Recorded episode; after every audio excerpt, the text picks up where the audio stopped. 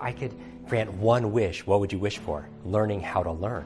Because if you could learn how to learn faster, you could learn anything faster and you could apply it towards everything else. I really think habits are important because first you create your habits and then your habits create you. Now everybody has their morning routine, right? But mine are really focused on activating my brain power.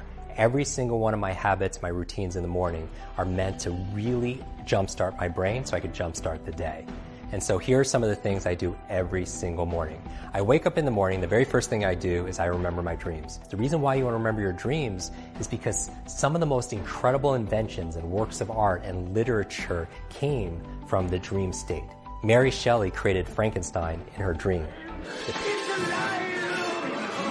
The, periodic table came in a chemist's dream. So what are you dreaming about late at night that you're forgetting in the morning that could be solving your biggest challenges in your life or in your business or things that you want to be able to learn. The second thing I do is I make my bed. The reason why I make my bed and why is that good for your brain is because you want to start your day with excellence. Because how you do anything is how you do everything, as you know. And so you want to start with a win because it's the science momentum. Because your brain likes to build on success. And it's also good because when you come back at the end of the day, you come back to your bed ready made, which is coming back to success. The third thing I do is I brush my teeth. You're like, so what, Jim? I, everyone brushes their teeth.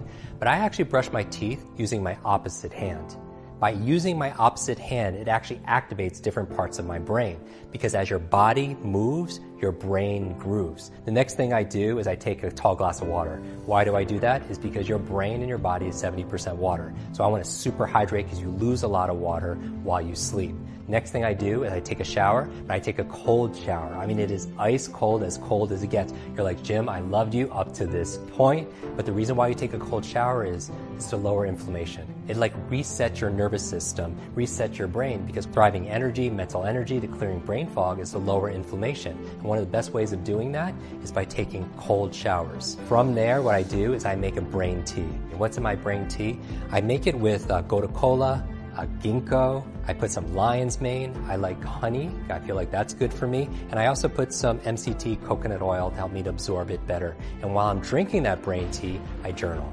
And what am I journaling that's activating my brain? I start with gratitude. Gratitude rewires your brain and it helps you to activate more of those flow states. Flow states is a state of optimal performance where you feel your best and you act your best. And what puts you into that alpha state, that relaxed state of awareness, that theta state where you're most creative, a lot of it, what keeps you out of it is these negative emotions.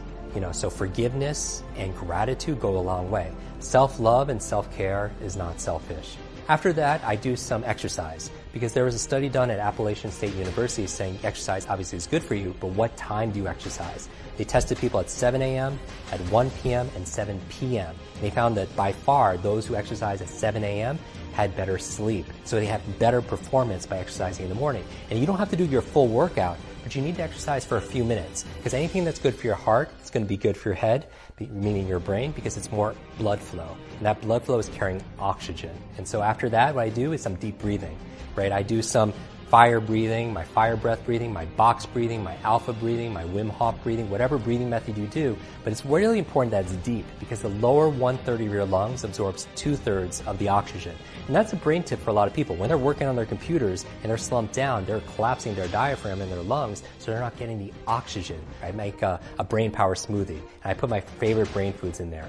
And some of my top 10 favorite brain foods are things like avocados, things like blueberries. I call them brain berries. They're very neuroprotective. Green leafy vegetables, coconut oil, dark chocolate, great for your brain. Because anything that's good for your mood generally is going to be good for your mind. I put them all into a smoothie, I mix it up, and then I do some reading. That's where my work time comes in. Because leaders are readers. That's one of my success habits. Everybody has to read for about 30 minutes a day. Do something physical and do something mental every single day. Care for your brain because you could change your brain, you could change your life.